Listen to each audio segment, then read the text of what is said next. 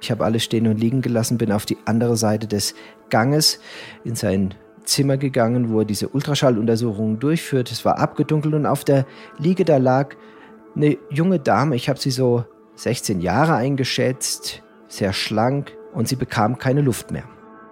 Das war so viel Flüssigkeit, dass das Herz so hin und her geschwungen ist in diesem, in diesem Riesensee von, von Flüssigkeit, ja.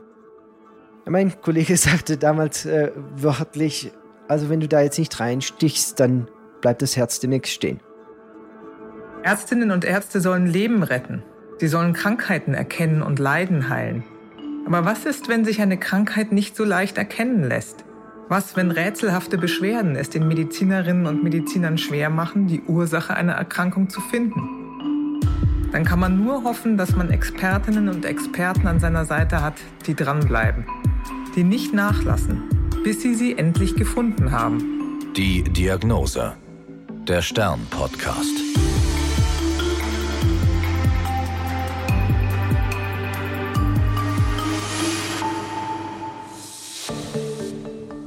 Ich bin Annika Geißler, Ärztin und Redakteurin und beim Stern für die Rubrik Die Diagnose verantwortlich.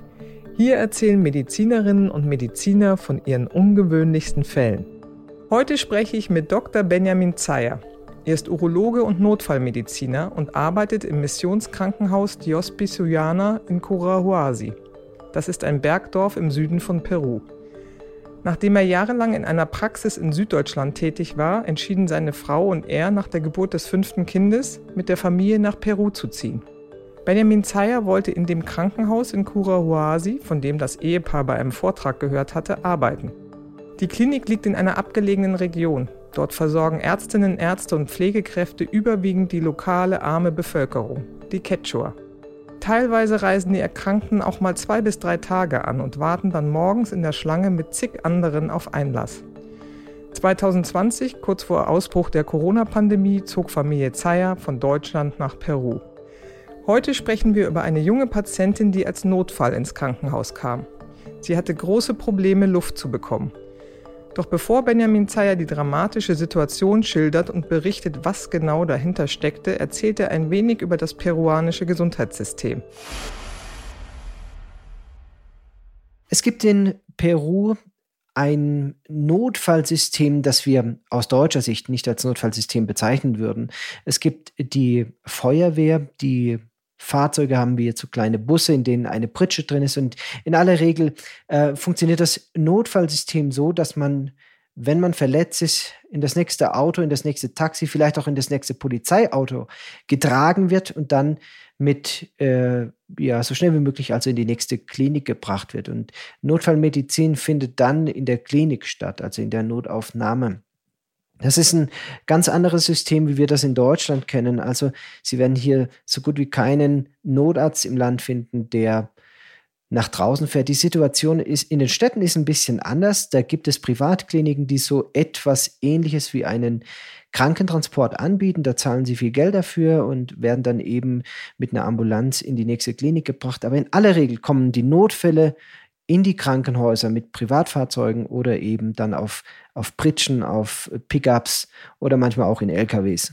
Wie lange kann das dauern, bis ich in der Klinik bin oder bis jemand in der Klinik ist? Die Distanz ist natürlich da entscheidend und ich war auch schon an, an Orten, ja, wo man acht Stunden braucht, um in die nächste Klinik zu fahren. Und wenn Sie da ein ernsthaftes Problem haben, akut bluten, einen Herzinfarkt haben oder eine Hirnblutung, dann überleben Sie das nicht. Und das ist leider auch die bittere Realität der Einwohner dort. Also ich habe in, in diesem Ort äh, mit Einwohnern gesprochen, die in den letzten Jahren mehrere Frauen auf der Strecke verloren haben, die durch Geburtskomplikationen dann die Klinik nicht mehr erreicht haben und dann unterwegs eben im Fahrzeug noch verstorben sind. Sie haben mir erzählt, dass Sie die Quechua versorgen, sehr arme Menschen. Das ist ja sozusagen Ihre Zielgruppe, die Sie versorgen. Das heißt, Sie haben begrenzte Mittel und teilweise einfache Mittel, um diesen Menschen zu helfen. Wie ist das denn in größeren Städten? Was gibt es da für eine Medizin? Also unser Anspruch ist, erste Weltmedizin für eine dritte Weltregion zu machen. Und ja, es, wir, wir haben eine gewisse Einschränkung, aber wir haben als Klinik die modernsten Geräte. Also wir operieren mit Laparoskopie, wir operieren endourologisch, wir haben die modernsten Geräte für die Beatmung, wir haben Narkosegeräte. Also das haben wir Standard wie in Europa auch unsere Intensivstation ist mit europäischem Equipment ausgerüstet. Es gibt natürlich immer wieder mal so Engpässe zum Beispiel bei Medikamenten, die man jetzt dann zeitweise im Land nicht bekommt. Aber was unser Equipment angeht, haben, arbeiten wir hier auf höchstem Niveau und am modernste, der modernste Geräte auch zur Verfügung. Das Gleiche kann sich jeder Peruaner auch für viel Geld in den großen Städten wie jetzt Lima, Arequipa oder auch in Cusco teilweise kaufen. Also wenn man in Peru Geld hat, dann kann man sich moderne Medizin leisten und kann wird dann auch gut operiert. Es gibt sehr viele gute, erfahrene äh, Ärzte hier im Land. Das große Thema ist aber immer das Geld. Also wenn Sie kein Geld haben, dann haben Sie zu dieser Medizin eben keinen Zugang. Und das ist das Besondere von unserem Hospital, dass wir moderne Medizin anbieten, eben für die Quechua. Die bezahlen insgesamt vier Sol für eine Konsulta, also für eine Untersuchung. Das ist umgerechnet ein Euro. Und wenn sie operiert werden, dann bezahlen sie in aller Regel 25 Prozent von dem, was wir letzten Endes ähm, wirklich an, an Kosten haben. Und nur deswegen, über diese niedrigen Preise, können sich diese armen Menschen dann diese Behandlungen auch leisten. Lassen Sie uns doch zu diesem besonderen Fall jetzt kommen, den Sie uns vorstellen. Was für eine Patientin kam da zu ihm mit welchen Beschwerden? Wie war Ihr erstes Kennenlernen, Ihr erster Eindruck?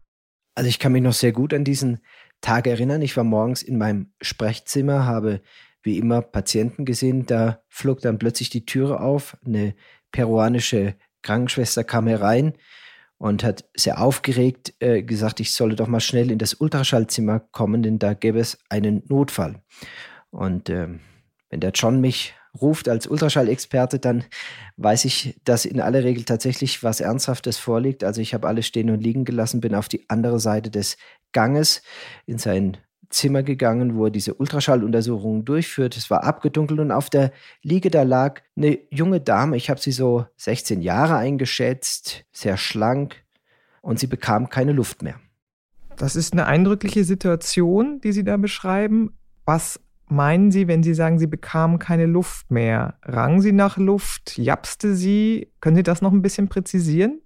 Ja, also ihre Atemfrequenz war deutlich erhöht. Also sie hat mit über 30 Atemzüge pro Minute geatmet. Sie hat also, ja, man würde jetzt im Deutschen sagen, vielleicht gehechelt, nach Luft geschnappt. Und es war ganz offensichtlich, dass sie ernsthafte Probleme hat, den nötigen Sauerstoff in den Körper zu bekommen. Was hat denn Ihr Kollege, der den Ultraschall durchgeführt hat, gesehen und was haben Sie auf dem Ultraschallbild gesehen? Wir starten da also beide auf diesen Monitor und äh, was ich da gesehen habe, war erstmal ganz viel Schwarz und äh, ein bisschen genauer gesagt ähm, sehr viel Flüssigkeit. Also sie hatte ganz offensichtlich in verschiedenen Körperhöhlen viel Flüssigkeit angesammelt und insbesondere der Teil, auf den wir da jetzt gerade geblickt hatten, der schien doch wirklich sehr bedrohlich zu sein. Was, welchen Teil haben Sie denn angeguckt? Was haben Sie gesehen in dem Moment? Wir haben uns das Herz angeschaut der Patientin und was man auf dem Ultraschallbild sehen konnte, war, dass das Herz nahezu keinen Platz mehr hatte zu schlagen, weil der gesamte Herzbeutel voll mit Flüssigkeit stand. Und die Kontur des Herzens war inzwischen auch schon so verformt, dass man auf der rechten Seite sowohl den Ventrikel als auch den Vorhof ja fast gar nicht mehr gesehen hat. Der Herzbeutel ist ja eine bindegewebige Schicht um das Herz herum, nur nochmal für die anatomischen Verhältnisse und der Herzmuskel darin pumpt. Und wenn Sie sagen, da war so viel Flüssigkeit, wurde der Herzmuskel zusammengedrückt und konnte gar nicht mehr richtig schlagen. Muss man sich das so vorstellen? Genau, das kann man sich so vorstellen. Und es war so viel Flüssigkeit, dass das Herz so hin und her geschwungen ist in diesem, in diesem Riesensee von, von Flüssigkeit, ja. Wussten Sie denn ein bisschen was über die Vorgeschichte oder hat Ihr Kollege Ihnen etwas erzählen können?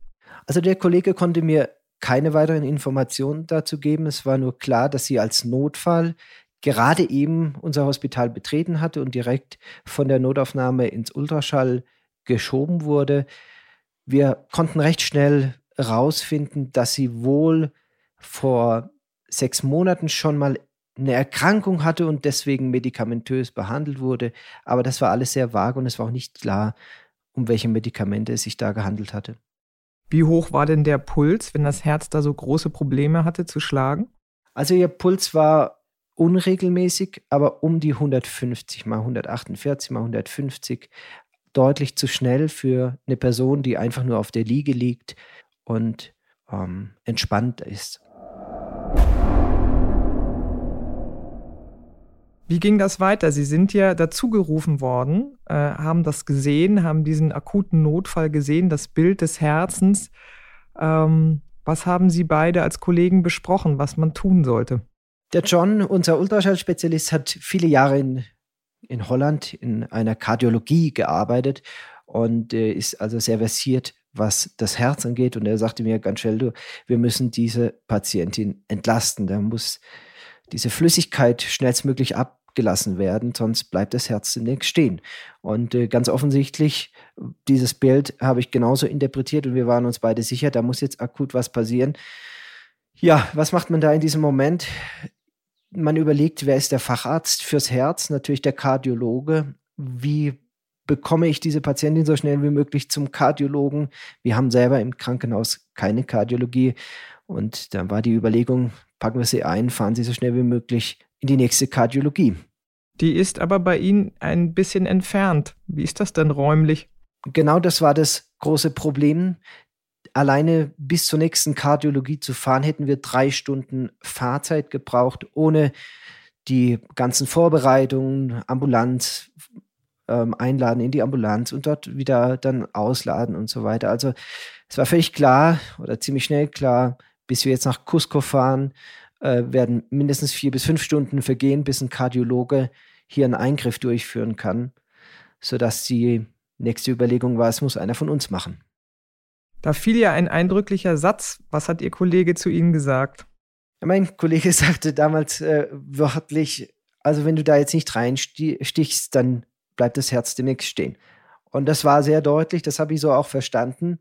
Trotzdem ist es nichts, was ich äh, täglich durchführe, sodass ich da auch so ein bisschen Vorbehalte hatte. Und die nächste Überlegung war natürlich, gibt es vielleicht noch einen anderen Kollegen, der schon mal so eine Punktion durchgeführt hatte? Und ja, den gab es, aber der war an dem Tag nicht im Dienst. Also wir haben gesagt, wir müssen sie schnellstmöglich auf die Intensivstation verlegen. Wir haben zwei Intensivstationen in unserem Hospital und äh, haben dann das Reanimationsteam aus der Notaufnahme noch dazu gerufen. Die haben alles vorbereitet und ja, da haben wir dann alles in kürzester Zeit für eine Herzbeutelpunktion vorbereitet. Ich habe ja in der Anmoderation schon erzählt, dass Sie Urologe und Notfallmediziner sind. Nun sind Sie schon seit 2020 in Peru. Sie haben gerade gesagt, naja, das ist was, was man irgendwie eher selten macht oder Sie in dem Fall ja nun nicht tagtäglich machen, weil Sie kein Kardiologe sind. Hatten Sie das schon mal gemacht und wie lange war das her? Eine Herzbeutelpunktion habe ich noch nie durchgeführt. Ich hatte sieben Jahre zuvor eben meinen Notarztschein gemacht und im Rahmen dieser Ausbildung lernt man dieses Prozedere. Das war aber ein Fachwissen theoretischer Art, aber praktisch hatte ich das noch nie durchgeführt. Ich hatte wohl schon immer wieder, vor allen Dingen auf der Covid-Intensivstation, ja, Lungen punktiert. Also das ist zwar ein anderes Kompartiment, aber von der Technik ähnlich, weil es eben auch im Brustkorb ist. Aber ein Herzbeutel, das hatte ich bis dato eben noch nie punktiert. Und wie ist es Ihnen gelungen? Ja, ich habe, wir haben die, die Patientin vorbereitet, wir haben sie ins Bett gelegt, eben Oberkörper ein bisschen nach oben, weil sie sehr, sehr schlecht Luft bekommen hat. Wir haben dann den Brustkorb desinfiziert, steril abgedeckt und der John, unser Ultraschallspezialist, der hatte vorher mir dann noch eine Markierung dann gemacht und sagte, also wenn du diese Stelle nutzt, dann sollte das möglich sein. Und dann ja, habe ich unter lokaler Betäubung eine Herzbeutelpunktion durchgeführt und das hat auch auf Anhieb ganz gut geklappt. Es war ein riesiger Guss in diesem, in diesem Herzbeutel und es wollte also minutenlang einfach nicht aufhören. Es kam immer mehr Flüssigkeit, immer mehr Flüssigkeit und am Schluss waren es dann 1053 Milliliter, die wir da punktiert hatten, bis der letzte Tropfen dann aus diesem Herzbeutel abgelassen war. Also ein Liter Flüssigkeit, sehr, sehr viel. Ich nehme an, der Patientin ging es dann relativ schnell besser, als diese Flüssigkeit draußen war, oder? Völlig richtig. Also ihre Herzfrequenz hat deutlich, also noch während der Punktion deutlich, äh, sich deutlich reduziert. Sie kam eben von dieser schnellen Herzfrequenz ganz schnell in den, in den normalen Bereich. Und mit den Atemproblemen hatte sie weiterhin so ein bisschen zu kämpfen, denn sie hatte nicht nur Flüssigkeit eben im Herzbeutel stehen, sondern sie hatte auch noch Flüssigkeit im unterhalb der Lungen, also im, im, im, oberhalb des Zwerchfells, im Brustkorb, der Bereich, der eigentlich für die Lunge da ist, der war voll mit einem Pleura-Erguss. Und das war dann eben der zweite Eingriff. Da haben wir dann noch in der gleichen Sitzung links und rechts eben auch diesen Erguss trainiert. Und als diese Flüssigkeiten dann alle draußen waren, da ging es ihr dann deutlich besser. Wie viel Flüssigkeit kam denn links und rechts bei den Lungen noch raus? War das auch so viel? Das war noch mehr. Also auf der einen Seite hatten wir am Ende dreieinhalb Liter und auf der anderen Seite zwei Liter, allerdings in mehreren Sitzungen. Und äh, weil, weil sich immer wieder neue Flüssigkeit ge gebildet hatte. Initial, also bei der ersten Punktion, waren es aber auf beiden Seiten über ein Liter.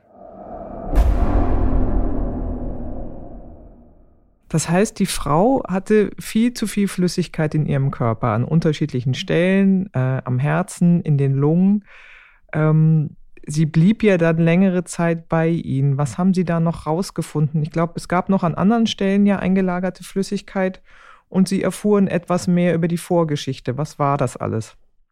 Als die Akutsituation dann unter Kontrolle war und wir zumindest eine relativ stabile Patientin hier bei uns im, auf der Intensivstation liegen hatten, war dann mal Zeit, den Vater zu interviewen und mal zu fragen, ja, äh, wo kommen Sie her? Was hat Ihre Tochter?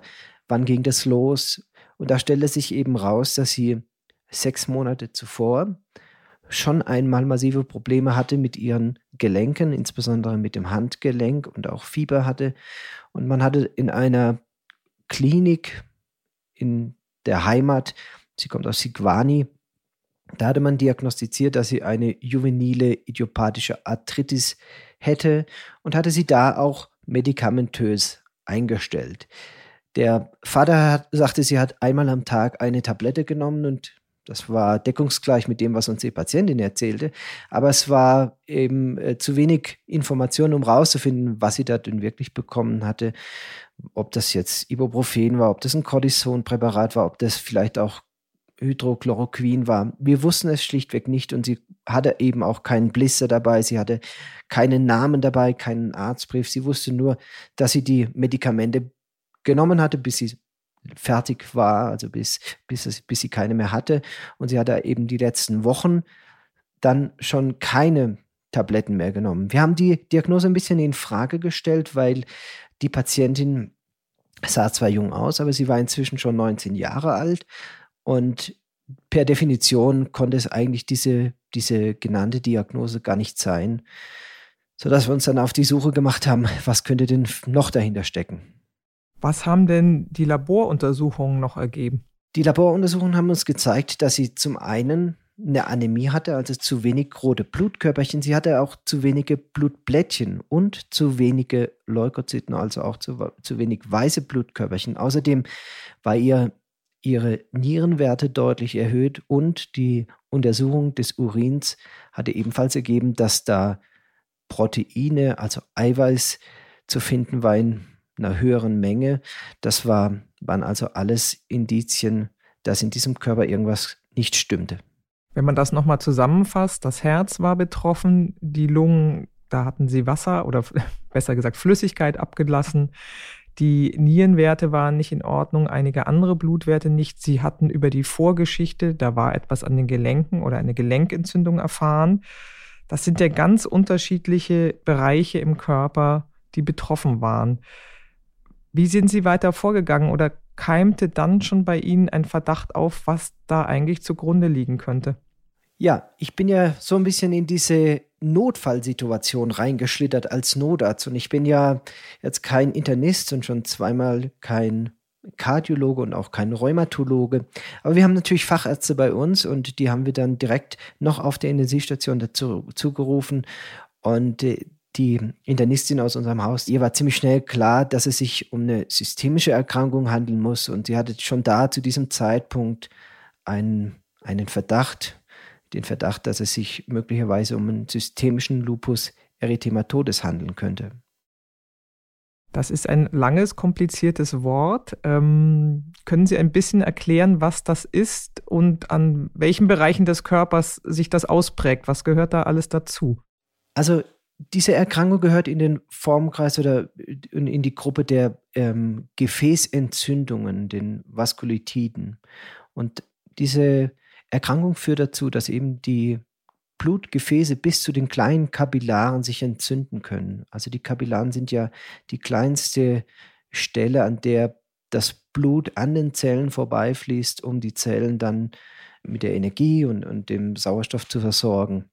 Und wenn die sich entzünden, ähm, spricht man eben von einer Gefäßentzündung, von einer Vaskulititis und das ist das, der Formenkreis oder das ist die, der Oberbegriff dieser, dieser Erkrankung die prägt sich eben an ganz unterschiedlichen Stellen aus. Ich glaube, die Haut ist auch ein, ein klassischer Ort. Das war aber bei dieser Patientin nicht der Fall, richtig?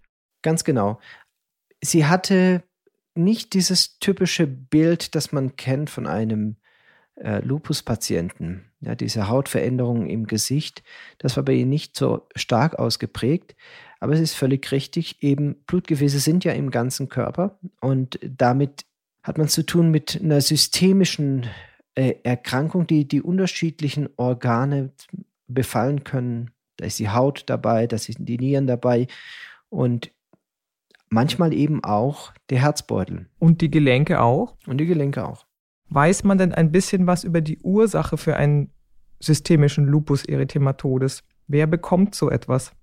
Also die Ursache kann man bis heute noch nicht so wirklich definieren. Also man weiß, es gibt Risikofaktoren und man weiß, dass es eine starke geschlechterspezifische Ausprägung gibt. Also die allermeisten Patienten sind weiblich, Patientinnen im gebärfähigen Alter. Man weiß, Menschen mit einer dunkleren Hautfarbe sind da häufiger betroffen. Aber die Ursache an sich für den Lupus, das kann man bis heute nicht erklären. Man weiß nur, dass eben das eigene Immunsystem mit Autoantikörpern eben gegen den Körper vorgeht. Also das Immunsystem, das eigentlich gegen Infektion und gegen fremde, fremden äh, Eindringlinge sich stellen sollte, das stellt sich in diesem, in diesem Erkrankungsbild eben gegen körpereigenes Gewebe. Wie lange blieb die Patientin bei Ihnen und wie haben Sie sie therapiert? Insgesamt lag sie zwei Wochen bei uns auf der Station und sie hat ähm, jede Menge unterschiedliche Therapien bekommen. Als allererstes haben wir angefangen, als sich der Verdacht dann verhärtet hat, mit einer Cortison-Stoßtherapie. Sie hat Schmerzmittel bekommen, sie hat Antibiotika bekommen, sie hat ähm, weitere Präparate bekommen, um die Flüssigkeit auszuscheiden. Und ja dann auch als klar war, dass wir dass wir hier einen Lupus vorliegen haben, haben wir dann auch entsprechend die Therapie erweitert, sodass sie bei der Entlassung dann unter anderem mit Prednison, Azathioprin und Hydrochloroquin entlassen werden konnte. Als wirklichen Nachweis braucht man ja, glaube ich, eine Blutuntersuchung, damit man wirklich weiß, das ist es, oder? Ja, also es gibt die, die zwei Säulen der, der äh, Diagnosestellung. Das ist einmal äh, die Symptome und das andere ist, ist das Labor, die Laborwerte. Und da haben wir unterschiedliche Laborwerte. Können wir hier bei uns im Krankenhaus nicht alle Laborwerte abbilden, die für eine äh, Diagnosestellung zur Verfügung stehen. Wir haben zwar ein Referenzlabor oder ein Labor, mit dem wir in Lima zusammenarbeiten, aber auch die können nicht alle Werte darstellen. Wir haben natürlich Labor auch dann nach Lima geschickt, um dort ein ANA und Anker bestimmen zu lassen. Und äh, die Ergebnisse, die wir da zurückbekommen haben, haben unseren Verdacht bestätigt. Das sind bestimmte Blutwerte, die dann ANA-Antikörper genannt werden. Haben Sie denn die Patientin nochmal wiedergesehen danach, nachdem Sie sie entlassen haben? Ja, die Patientin kommt regelmäßig. Also alle Vierteljahr kommt sie, kommt sie aus Iguani hierher gefahren und wir sorgen sie nach. Wir kontrollieren regelmäßig ihre Blutwerte. Wir untersuchen ihre inneren Organe mit Ultraschall und wir konnten die letzten Monate die Therapie deutlich reduzieren. Lupus erythematodes kennt man ja in Deutschland natürlich auch, die Erkrankung. Bei uns wird das oft sehr schnell hoffentlich erkannt und dann gut eingestellt und therapiert. Äh, dieser Fall ist ja nun ganz dramatisch und ganz anders verlaufen. Was nehmen Sie da als Fazit oder Resümee mit? Das ist genau wie Sie sagen. Also die Erkrankung ist eine chronische Erkrankung, die auch eine Dauertherapie benötigt. Und wir sehen das immer wieder, dass Patienten eben gerade mit chronischen Erkrankungen, die man frühzeitig gut therapieren könnte, keinen Zugang zu Medizin haben, dann eben über Monate, manchmal auch Jahre mit dieser Erkrankung leben, bis zu einem Tag und zu einem Zeitpunkt, wo das Ganze dann so akut wird, dass es lebensbedrohlich wird. Und das war eben in diesem Fall auch so. Also eine chronische Erkrankung, die plötzlich dann zu einem absoluten Notfall wurde. Das war die Diagnose. Ich bin Annika Geißler. Bleiben Sie gesund. Bis zum nächsten Mal.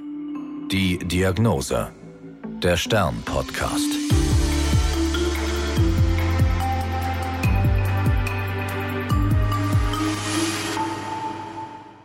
Dieser Podcast ist eine Produktion der Audio Alliance.